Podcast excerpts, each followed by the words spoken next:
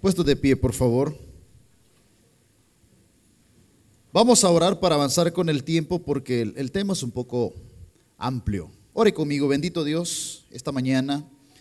Suplicamos tu bendición, Señor, que tu palabra pueda tener, Señor, cabida en nuestra mente, en nuestro corazón, que podamos ser edificados a través de ella. Háblanos, que sea tu Espíritu Santo, lo pedimos en Cristo Jesús. Amén y amén. Tome su lugar. Primera de Crónicas, capítulo 29. Vamos a compartir un tema que ya lo habíamos compartido un día miércoles, pero nos decía el pastor de que los hermanos que vienen en este culto muchas veces no vienen en el día de semana. Así es que vamos a hablar de los beneficios de honrar a Dios con nuestros bienes. Primera de Crónicas, capítulo 29, versículo, vamos a leer del 12 al 14. Aunque ya el doctor Gaidán, mientras usted estaba buscando, ya decía, ya hablaba sobre el coronavirus, ayer me mandaron una información. Dice que los síntomas son sudoración, debilidad, diarrea, dolor estomacal, básicamente los mismos síntomas que usted experimenta cuando su esposa está viendo su celular. Así me, así me dijeron. Así que son bromas, hermano. Veamos ahí lo que dice la Biblia. Primera de Crónicas, capítulo 29. Vamos a hablar, decíamos, de cómo Dios nos bendice cuando nos honramos con nuestros bienes. Quiero preguntar esta mañana, ¿cuántos de los que están acá diezman? ¿Cuántos de los que están acá? No se preocupe. Levante la mano los que diezman. Levanten la mano todos, por favor, todos. Los que no se han bañado, siempre caen. Mis hermanos, usted quiere ver bendición y abundancia en su vida. Si quiere ver días mejores en su finanza. Hablaba hace unos días con un mecánico que está acá cerca en San Martín y empezamos a platicar sobre, sobre las bendiciones. Fíjese que el, taller de él, él es un buen mecánico, 35 años de experiencia, lleno todo el tiempo, pero usted lo va a ver siempre con un carrito viejo, con una pobredumbre terrible. Y, es buen mecánico. Y yo le digo, mire, y empezamos a platicar y son de esas personas que dicen, mire, eso era, el, diezmo era del Antiguo Testamento. Y yo le dije, le voy a hacer una pregunta. ¿El Dios al cual usted adora y sirve es diferente al del Antiguo Testamento o es el mismo Padre? ¿Es el mismo? Y entonces, o sea que era un Dios diferente, es el mismo Dios, hermanos. Y él ha dicho, prueben. Usted ha diezmado, mire, me dijo, fíjese que le voy a ser sincero, he diezmado un par de veces de trabajos pequeños, que arregle eh, cambios de aceite, cosas así. Pero ya reparar motores no he diezmado, pastor.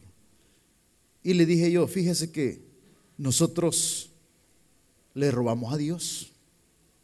Y la Biblia hace la pregunta, y más adelante lo vamos a ver, ¿robará al hombre de Dios, hermanos?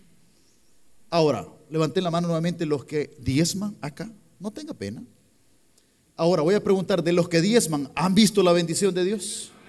Levanten la mano. Hermano, mire, los que hemos diezmado, fíjense que hace poco yo tenía que hacer un pago. Y yo le dije, mira Señor, estoy a cuenta contigo. Pero se me olvidó. No, no, no ahorré dinero. Y tenía que hacer un pago. Pero Dios es bueno, hermano. Y empecé a revisar si le debía algo a Dios. No quiero deberle nada. Eh, cerré el año y, le debía 45 centavos de dólar. Mira qué preocupado. Hermano, porque cuando entendemos lo que significa honrar a Dios con nuestros bienes, nuestra vida es diferente. Nuestra vida es diferente. Siempre habrá abundancia. Siempre habrá abundancia. Así que si usted quiere tener abundancia, vamos a comenzar. En primer lugar, dice la Biblia, capítulo 29, versículo 12 en adelante. Lo tenemos. Juntos. Las riquezas ¿De quién provienen, hermanos? Provienen de Dios. ¿Qué más dice? Y tú dominas sobre todo, en tu mano está la fuerza y el poder. En tu mano está el hacer grande y el dar poder a todos.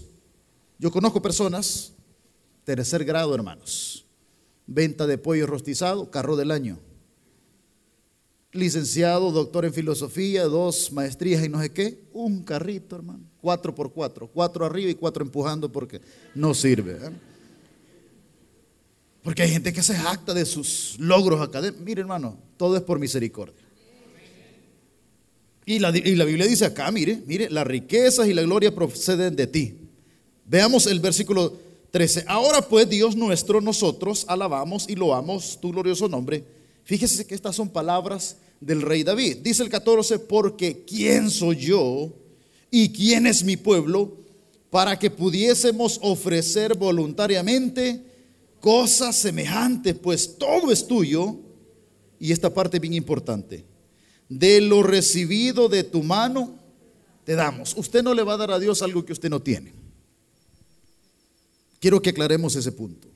Usted no le va a dar a Dios algo que usted no tiene. Pero si usted tiene, tiene la obligación de honrar a Dios. Me decía, y, vuelvo a poner el ejemplo de la vez anterior, una, una, anciana, mire pastor, me dijo, porque estuvimos hablando sobre, sobre esto, pero yo no trabajo, me dijo, pero yo siempre la he visto en el oficio de tragación, le dije yo, mire, siempre la veo en una cafetería. Ah, porque mis hijas me mandan, me dijo. Y le dije yo, vamos, vamos a hacer algo, véngase. Y como me generó confianza empezamos a bromear. ¿Cuánto es lo que usted percibe? Fíjese que las tres se han puesto de acuerdo, ya no quisieron que fuera al mercado. Y cada una de ellas me pasa 100 dólares. O sea que usted recibe 300 dólares. Y según usted no tiene la responsabilidad de honrar a Dios.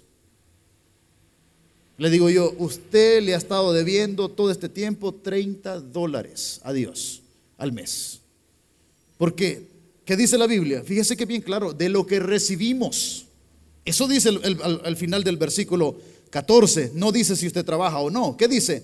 Y de lo recibido de tus manos te damos. Entonces, le vamos a dar a Dios, decíamos, de lo que recibimos. Quiero que vaya con el capítulo 16 de Deuteronomio, versículo 17.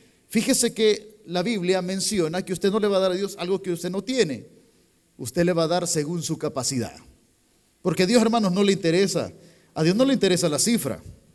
Quedemos claro en eso. A Dios no le interesa la cifra. Fíjese que Dios se lo puso de ejemplo. Deuteronomio 16, 17. Dios lo puso de ejemplo. Dice que Jesús llamó a sus discípulos y él andaba examinándolos. Les andaba haciendo examen. Y dice de que les, eh, lo llevó al templo y allí vio ahí eh, se dio el, panorama de que llegaban a gente de dinero y dejaban en las ofrendas. Y la gente de dinero, la gente reconocida, me imagino yo, empresarios, todo ese tipo de gente de dinero, llevaban bastante dinero. Y Jesús les dijo al final, ¿quién, le voy a hacer el examen, quién de ellos dio más? Ah, yo creo que aquel maestro que tiene tantas gasolineras y ferreterías. No, no, no, decía nosotros, yo creo que aquel otro, fíjate, que el otro tiene, porque así era el rollo, como cuando los prestamistas sacan el pisto. Yo no sé si ustedes han fijado, sí son los grandes rollos de los maestros, y hasta todavía se echan saliva en los dedos para contar pisto, y, le pasan a balanza a la gente en los mercados. Y sabe, hermano, dice de que todos admirados, y Jesús les dijo, no, ninguno de ellos fue. Ni cuenta se dieron que vino una viuda. ¿Cuánto trajo? ¿Cuánto trajo la viuda? Dos moneditas. Ella dio todo lo que tenía. ¿Y cómo lo dio? De corazón. Porque hermano, mire, usted no, usted no puede ofrendar a la fuerza. No puede. Decía una hermana, pastor, yo servía allá en la iglesia central, pero fíjese que eh, en, esa aula donde yo servía, la hermana era muy exigente y nos empezó a pedir, yo no tengo trabajo. A voy con el pasaje.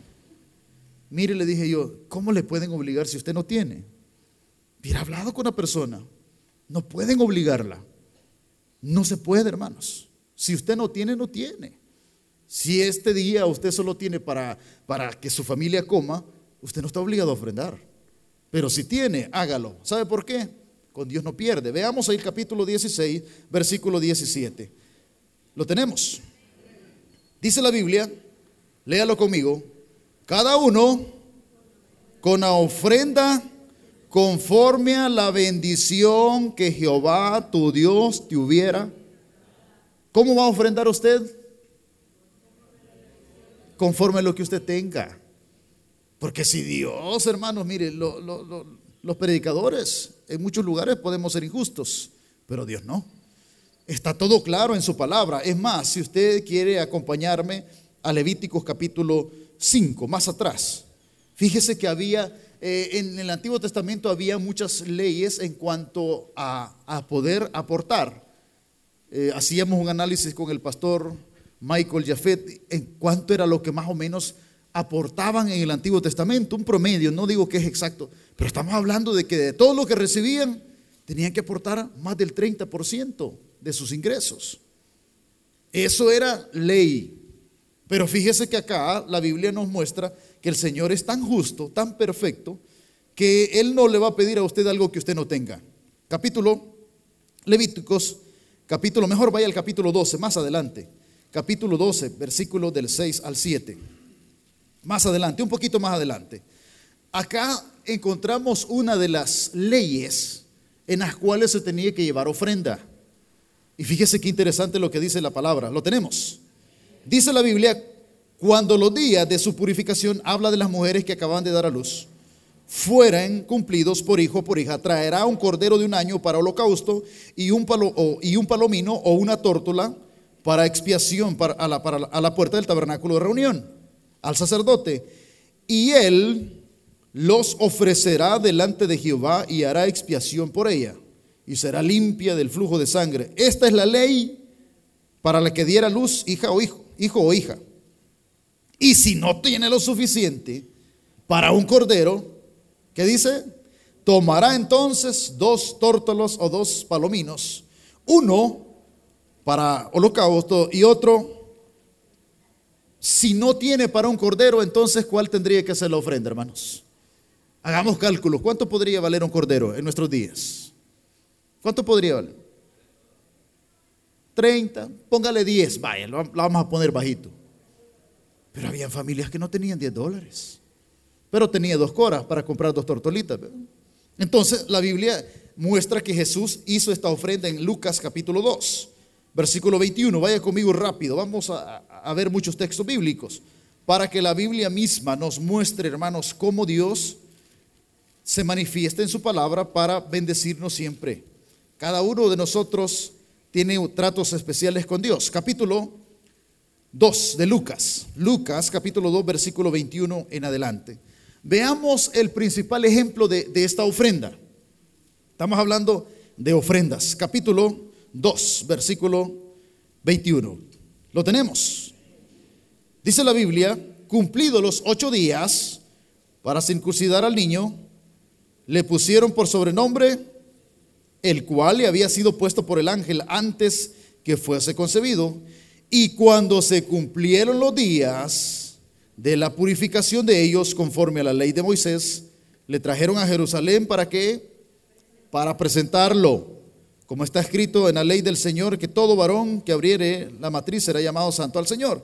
Y para ofrecer, conforme a lo que dice la ley del Señor, un par de tórtolas o dos palaminos, ¿cuándo? cuando no hubiese para un cordero. Fíjese que Dios, pero de que había que ofrendar algo, había que ofrendar.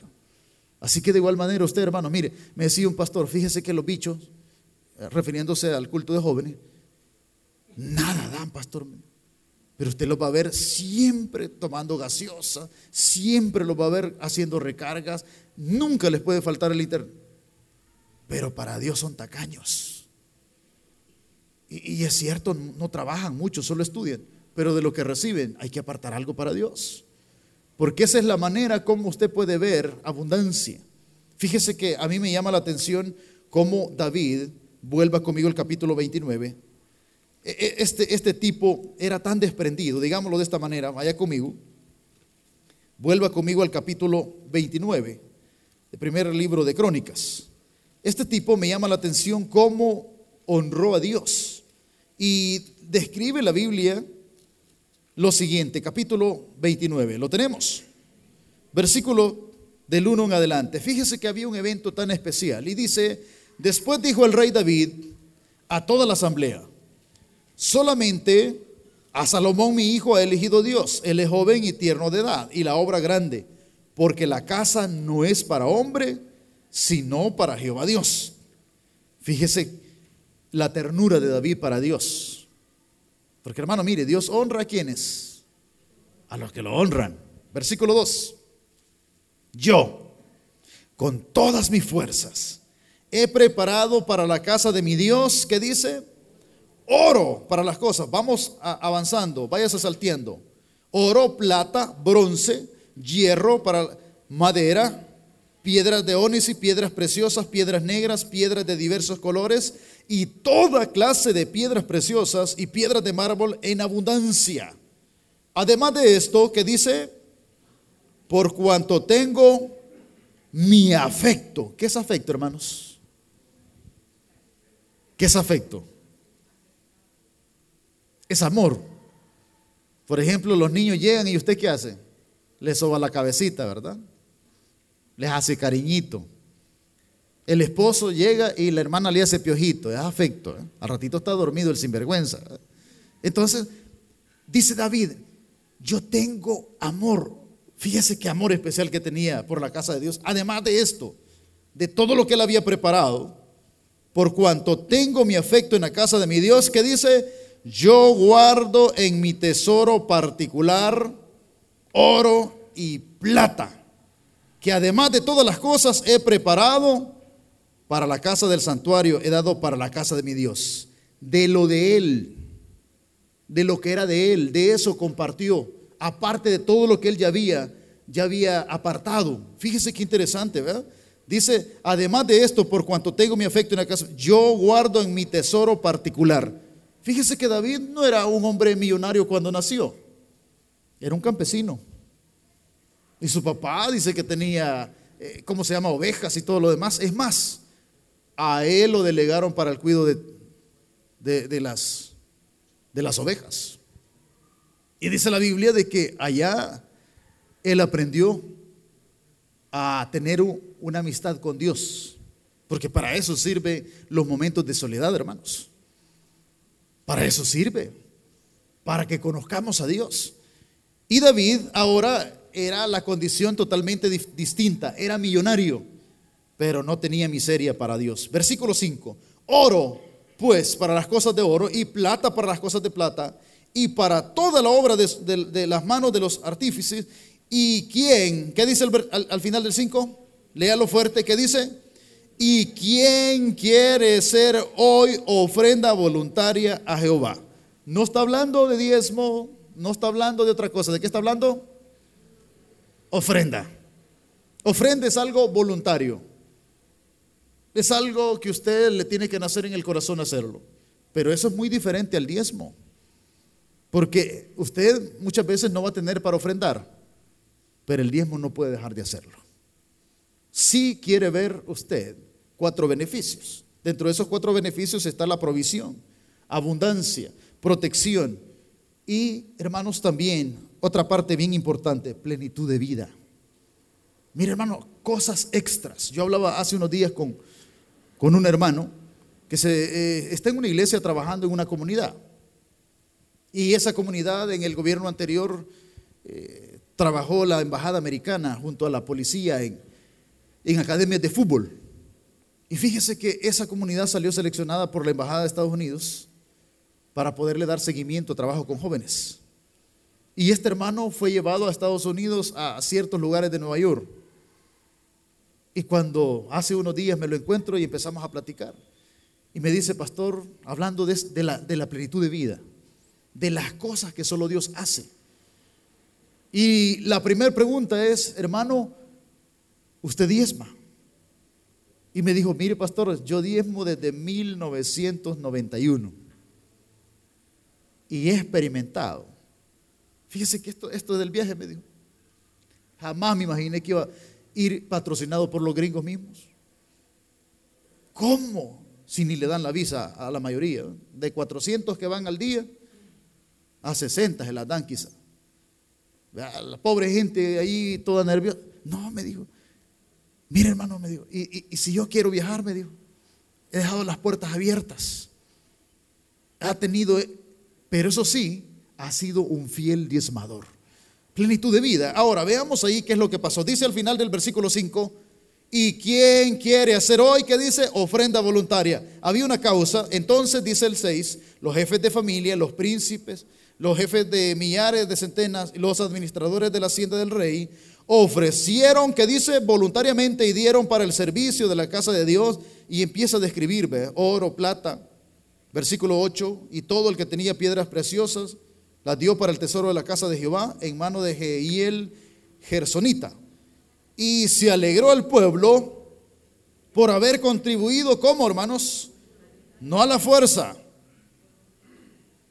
porque de todo corazón ofrecieron a Jehová voluntariamente. Ahora, mire qué interesante. Dice en el versículo 27. Vamos al, versículo 28. Veamos lo que Dios hace cuando usted, hermano, no es agarrado con Dios. No es agarrado con Dios. Cuando usted eh, eh, es desprendido con Dios, hermano, mire, usted no va a perder. ¿Cómo murió David? ¿Qué dice la Biblia? Murió en buena vejez. ¿Cuántos de los que están acá quieren tener una buena vejez? Yo le estoy pidiendo a Dios una buena vejez. Claro que sí. Hermano, mire, no hay nada más importante. La semana anterior, el domingo anterior, anduvimos, tuvimos la bendición de andar en varias iglesias al, predicador y un gran salmista, Cheo Negrón. ¿Quiénes estuvieron acá? ¿Estuvieron algunos? ¿Pudieron ver la energía de ese señor? ¿Sabe qué edad tiene? 72 años. Le faltan tres discos de su columna. Y dice, y en agradecimiento a Dios, porque me levantó donde yo estaba todo hecho leña, le muevo el esqueleto. Fíjese, Parece que ese hombre es alegre, pero impresionante, fíjese, la energía que tiene. Y, le digo, yo apenas tengo 42 años, pero nos fuimos a los penaltis, fíjese. Eh, eh, eh, yo digo, de, de esa plenitud de vida quiero yo. Mire, David dice, murió en buena vejez. Ay, pero algunos, hermano. La Biblia dice, comerán cosas mortíferas y no les hará daño, ¿va? Y algunos comen frijoles en la noche y no duermen. ¿Sí o no? Así. No duermen, ¿verdad? Embotados. Murió en buena vejez, lleno de días. La pregunta es, ¿le faltó dinero a David? Mire lo que dice, pues. Lleno de días. ¿De qué más? Le dio a Dios, hermanos, de lo que él preparó y de su riqueza, pero no le faltó. No le faltó. No le va a faltar. Porque así son las cosas en Dios y reinó en su lugar Salomón su hijo. Mis hermanos, eso es conforme a las ofrendas. Vaya rapidito conmigo a las primicias. Vaya conmigo a las primicias. Ahí lee todo el, eh, eh, ¿cómo se llama? El capítulo 14 de Deuteronomio, pero en su casa. Veamos acá lo de las primicias. Vamos rapidito. Quiero que vaya a Deuteronomio nuevamente. Y vamos a seguir rápido al capítulo 26, versículo 2. Vamos a tratar de correr porque el tiempo nos avanza. Este tema es demasiado, demasiado amplio. Capítulo 26, Deuteronomio, versículo 2. Fíjese que el Señor les estaba diciendo que iban a entrar a una tierra de bendición, a una tierra que, que fluye leche y miel. Y Dios les dice lo siguiente, fíjese que esta, esta es una forma de poder, de poder motivar también a aquellos que todavía no trabajan o a aquellos que no tienen un trabajo. Pero cuando Dios lo haya bendecido a usted, no se va a olvidar de él. Cuando usted tenga su primer trabajo, los que no trabajan todavía, no se vaya a olvidar de Dios. Lo primero es lo primero, aparte lo de Dios. Dice el versículo 1, cuando hayas entrado en la tierra que Jehová tu Dios te da por herencia, cuando consiga su trabajo usted, y tomes posesión de ella y la habites, entonces tomarás de las primicias de todos los frutos que sacares de la tierra que Jehová tu Dios te da, y las pondrás en una canasta y irás a un lugar que Jehová tu Dios escogiere para hacer habitar ahí su nombre. Fíjese que ah, e, esta es una manera de dar un paso más. Hace unos días le contaba también a los hermanos de miércoles que estaba hablando yo sobre esto con una persona. Y, uno de ellos es la persona que me corta el pelo. Es el mismo que, que le corta también al pastor Michael. Contento él porque casi no le corta bien, poquito le corta ese y cobra lo mismo. Entonces, fíjese que ese muchacho el año pasado pasó quebrado todo el año. Todo el año. Y le digo, y empezamos a hablar. Y me dice, mire pastor, ya no me alcanza para pagar el local. Pagaba 300 dólares. Además de eso, ya vinieron a pedirme una ofrenda voluntaria a los muchachos. Y le digo yo, mire, pero ¿desde cuándo no diezma? Porque bien fácil se puede entender. Es que Dios no puede contradecirse. Si Dios ha dicho, prueben ahora en esto, es por algo. Los que hemos hecho, la prueba, hermanos, sabemos de lo que hablamos. Y yo le digo, ¿desde cuándo no diezma? Ya tengo rato, me dijo. Desde el año y me, dijo, ¿desde cuándo? Ahora le voy a hacer otra pregunta. Cuando usted diezmaba, ¿salía con todo su gasto? La verdad sí, me dijo. ¿Y por qué lo dejó de hacer, cabezón? Le iba a decir yo, pues solo en mi mente. Porque así somos, hermanos. Ya sabemos lo, que funciona. Y le digo yo, vaya, a partir de hoy va a diezmar. Se llama Alberto, José Alberto. Hermano José Alberto, sí, pastor, diezme. Y así pasé todo el corte pelo. Hermano José Alberto, sí, diezme. Diezme. Le voy a dejar una plana. Así como cuando los niños les le dejaban una plana que se habían portado mal. Debo respetar a mis compañeros, debo respetar a mis compañeros. ¿Para qué cree que lo hacían? Para programar la mente, hermanos. Porque la mente hay que programarla. Y, le digo yo, le voy a dejar una plana, haga dos mil planas, debo diezmar, debo diezmar. Pasó el tiempo, a los días me, dio, me quitaron el local, pastor. Como quien dice, usted me terminó de echar sal. Y le digo yo, le voy a contestar con una alabanza. Yo solo sé que Él es mi Padre. Y mi Padre me ama. Hermano, en los peores momentos de nuestra vida, eso, algo va a ser Dios, no se preocupe, le dije. Ah, yo no sé, le dije, pero algo va a ser, le dije. Y, la cara de angustia, no, hombre, ¿ha estado diezmando? Sí, me dijo. Si le hice caso, no, de camino a la palabra. Y fíjese que pasó el tiempo y, yo vi a los días, me dijo, ya llegué al local, tenemos un local más pequeño, y hoy en enero le preguntaba yo, ¿qué tal? ¿Cómo están las cosas? Mire, pastor, me dijo, ahora ya entendí varias cosas.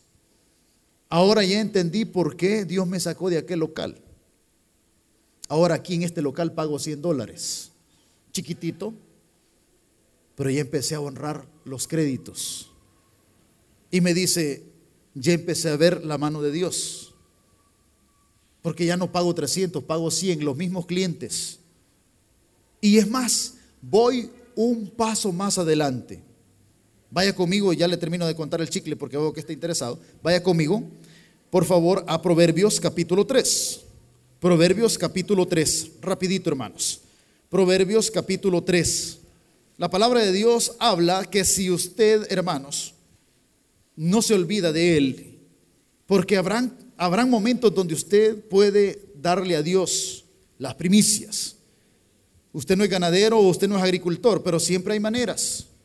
Fíjese que desde que una hermana llevó una cajita a una iglesia de mexicanos, a mí me quedó grabada esa imagen.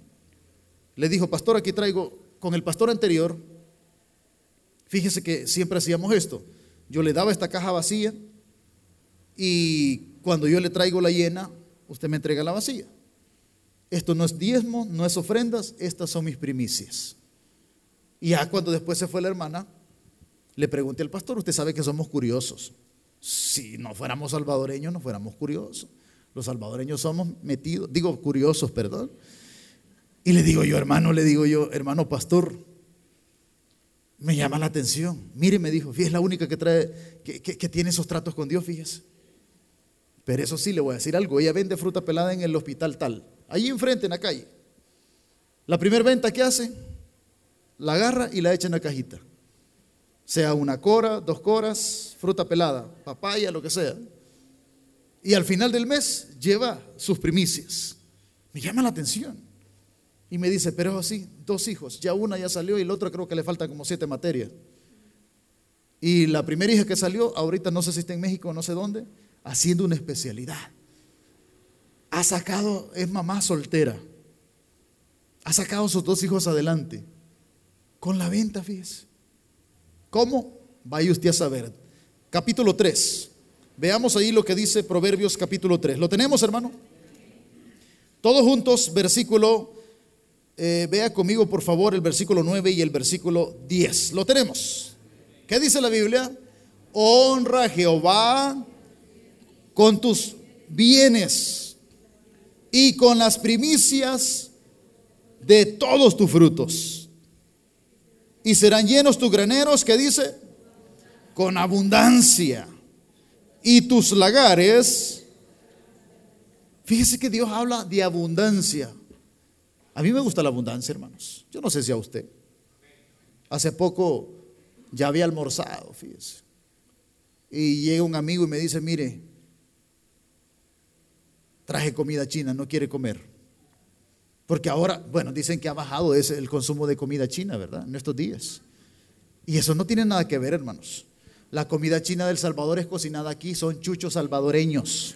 Sí, nada que ver, ¿verdad? Ya, sí. Estaba viendo un jingle de un murciélago, bien chistoso, fíjese. Estaba viendo decía el, murciélago, bien animado el murciélago decía, y la culpa no era mía, cómo andaba, cómo vestía, la culpa era el chino que me comía, porque son chucos los chinos. Mire lo que dice la Biblia, una vez más, honra a Jehová con, con tus bienes y con las primicias de todos tus frutos. Dios, Dios eh, fíjese que volviendo al caso del, del barbero, ¿quieren escucharlo? Le digo yo, ¿está diezmando? Sí, me dijo, pero hoy voy un paso más adelante. Estoy dando las primicias, me dijo. A ver, le digo, ¿cómo lo hace? Primer corte, pastor, es del Señor. Y a veces, mire, le voy a decir algo, voy a ser sincero, me dijo. Me cuesta, pastor, es una lucha terrible.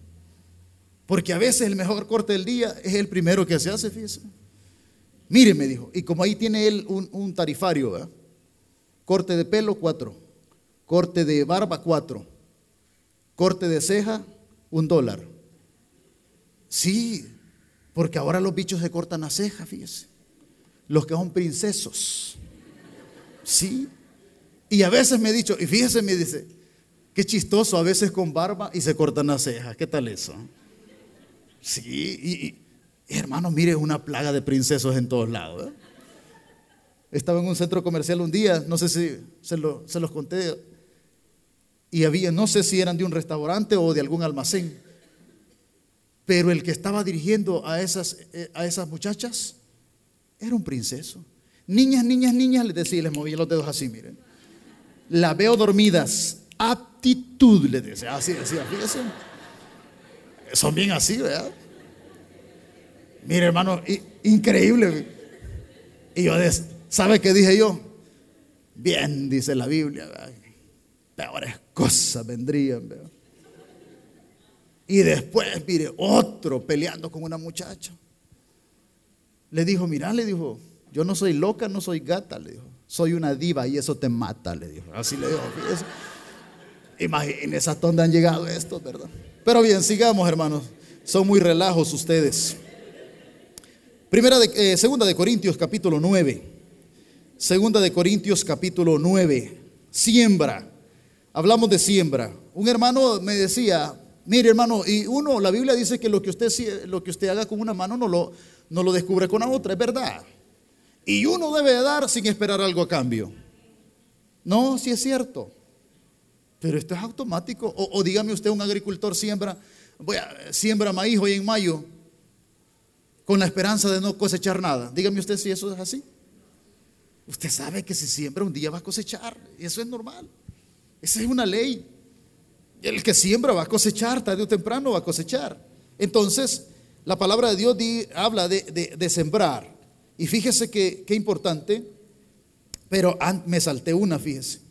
Vaya a Ezequiel, tenga ahí Corintios, pero vaya a Ezequiel 44, 30.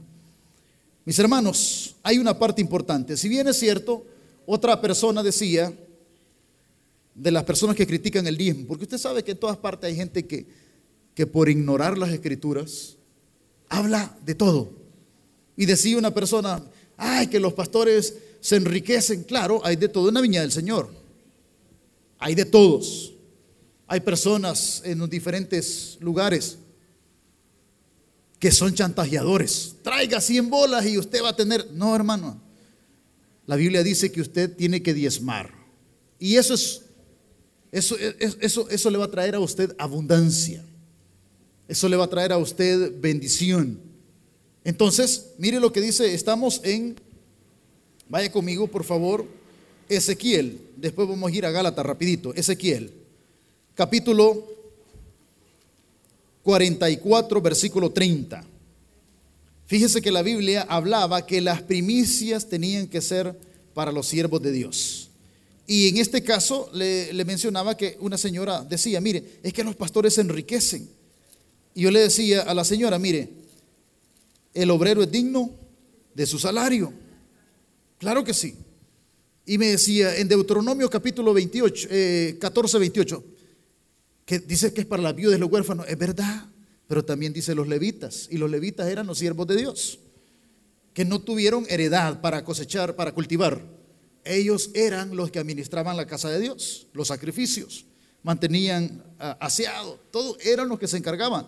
Por eso Dios les dijo eso, que Él iba a ser su heredad. Y los que trabajasen la tierra, ellos iban a, dar, a mantenerlos. Y en este caso usted como, como congregación tiene el deber de bendecir a sus pastores. Capítulo 44, versículo 30. Léalo conmigo. ¿Qué dice la Biblia?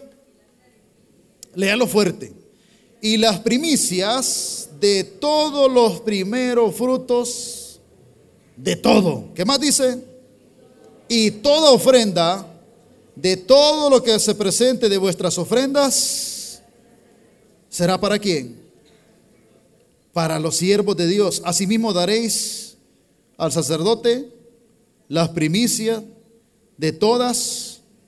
¿Para qué, hermanos?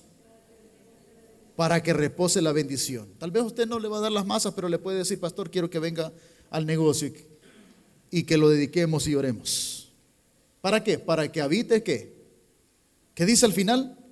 Para que repose la bendición en vuestras casas. Mis hermanos, ahora vaya a Gálatas, capítulo 6.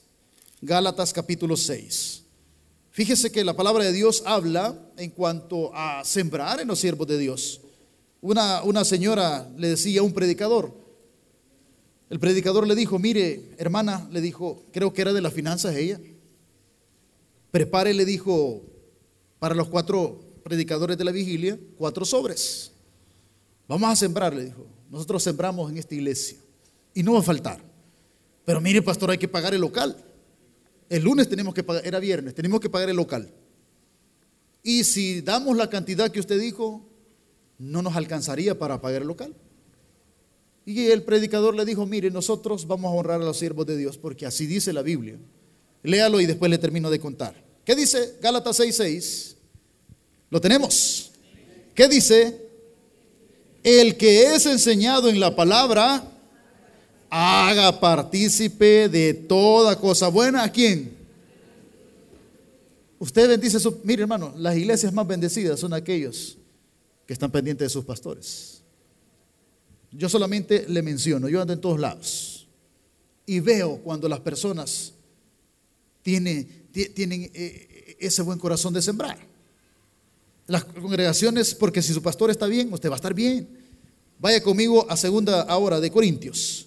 Segunda de Corintios, capítulo 9, versículo 6 hasta el versículo 11. Hablamos de sembrar. ¿Lo tenemos? Estamos en segundo libro de Corintios, capítulo 9. ¿Qué dice la palabra de Dios, hermanos? Pero digo esto, léelo conmigo, el que siembra escasamente, también segará escasamente. Y el que siembra generosamente, generosamente también, cuando hablamos de, de sembrar, puede ser en cosas de la iglesia, del ministerio, o en personas, hermano. Hace poco llevaba eh, el, el, vehículo a mantenimiento. Y al lugar que lo llevé, me dijo, mire pastor, solo le voy a cobrar tal cosa. Lo demás no le voy a cobrar, el otro arreglo no le voy a cobrar. Voy a sembrar en, en su ministerio. Cada quien va a cosechar según lo que siempre. Y cada uno de nosotros, yo lo he probado, fíjese que eh, en diciembre, me acuerdo yo, que iba en cierto lugar de San Salvador y, me, estaba el semáforo en rojo y de repente veo a una niña toda sucia, toda desnutrida, comiéndose un pedazo de pan. Y le digo a, la niña, vení, mira, compra algo. No estaba pidiendo dinero, la mamá estaba vendiendo chicle, porque muchos andan pidiendo. Pero me llamó la atención que ellos no estaban pidiendo y son muy pobres. Quizás era todo lo que tenía en el desayuno, un su pedacito de pan. Y le digo yo, compra algo. Hermano, Dios no se queda con nada, es una siembra. A mediados de enero vino una persona, no sé si de Australia o Canadá, no me acuerdo bien. Me trajo unas camisas, unas corbatas. Y me dijo, y le aparté algo también, pastor, para sus cigarros, me dijo. No, para los cigarros no me dijo. Pero, pero me dijo, le aparté algo. ¿Qué fue lo primero que me acordé? Cuando usted siembra. La palabra de Dios dice eso. Fíjese, si usted ve siempre en cuanto a la siembra, dice el versículo 8, eh, veamos el 7, rapidito. Cada uno, como propuso en su corazón, no con tristeza ni porque Dios ama a quién? Al que comparte, hermanos, al que comparte, al que siembra. Y poderoso es Dios para hacer que abunde en vosotros toda gracia, a fin de que teniendo siempre en todas las cosas todo lo suficiente, abundéis para toda buena obra. Muy bien, el diezmo se nos está quedando y un rapidito, rapidito, vaya conmigo, Deuteronomio 14. El diezmo se nos está quedando y es lo más fuerte, pero otro día hablamos de eso. Vea rapidito, para nosotros hermanos, diezmar no es una opción. Para nosotros que conocemos a Dios, diezmar es una ley y lo dice su palabra capítulo 14, versículo 22. Si usted quiere abundancia, hermanos, diezme. Dice la Biblia, eh, no lo vamos a leer por el tiempo en Malaquías 3, y Dios le reclama a su pueblo que habían estado robando, y todavía la gente le dijo, ¿en qué te hemos robado? Dios dijo, en los diezmos. Y Dios dice en el versículo 11 de Malaquías 3, en el versículo 10 dice, traigan su diezmo al alfolí y hay alimento. Derramaré bendición hasta que sobreabunde. Y en el 11 dice, y reprenderé también por vosotros al devorador. Capítulo 14, versículo 22. ¿Lo tenemos, hermanos? ¿Qué dice la, la Biblia?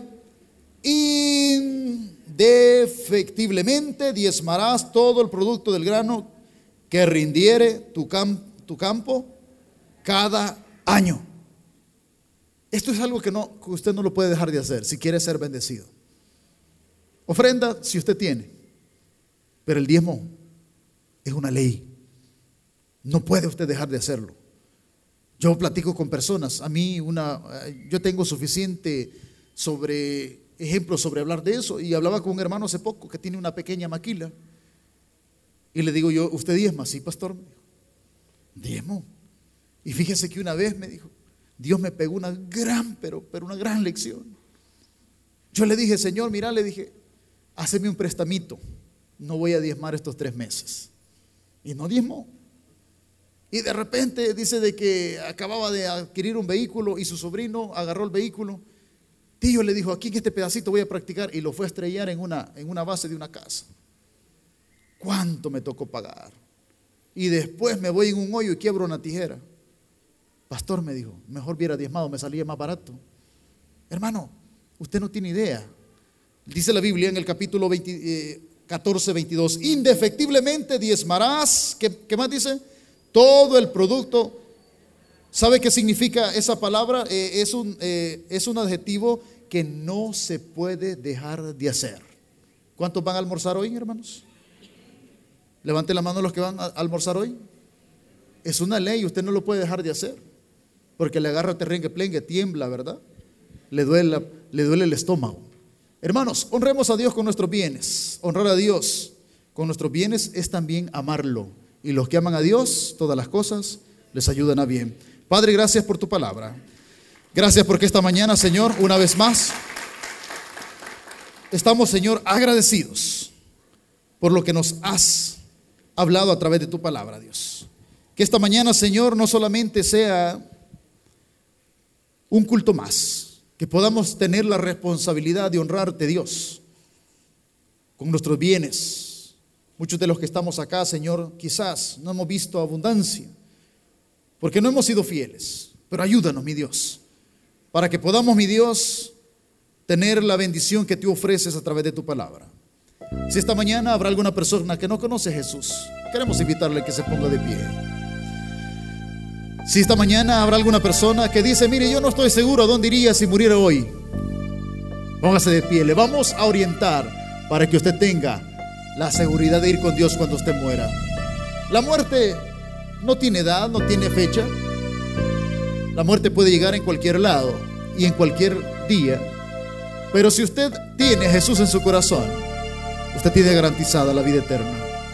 ¿Habrá alguna persona que esta mañana no conoce a Jesús? No sabe a dónde iría si muriera hoy. Póngase de pie. Dios le ama. Dios quiere salvar su alma el día de hoy. ¿Habrá alguna persona? ¿Habrá alguna persona que si esta mañana muriese no sabe a dónde iría? La invitación es para usted que se ponga de pie. ¿Habrá alguna persona que no está segura qué pasaría después de la muerte? Indíquenos ahí donde usted está. Háganos saber. Queremos orar con usted y por usted. ¿Habrá alguna persona? Si todos somos de casa, entonces oramos y nos despedimos. Padre, gracias por tu palabra. Gracias porque esta mañana, Señor, venimos a recibir. Porque venimos, mi Dios, a ser instruidos, a ser edificados por tu palabra. Que el resto del día, Señor, tú nos sigas hablando. Porque sabes bien que no te dejamos, aunque nos bendigas. En Cristo Jesús. Amén. Y amén. Fuerte el aplauso a nuestro Dios. Que Dios les bendiga. Le esperamos en nuestro próximo servicio a las 10.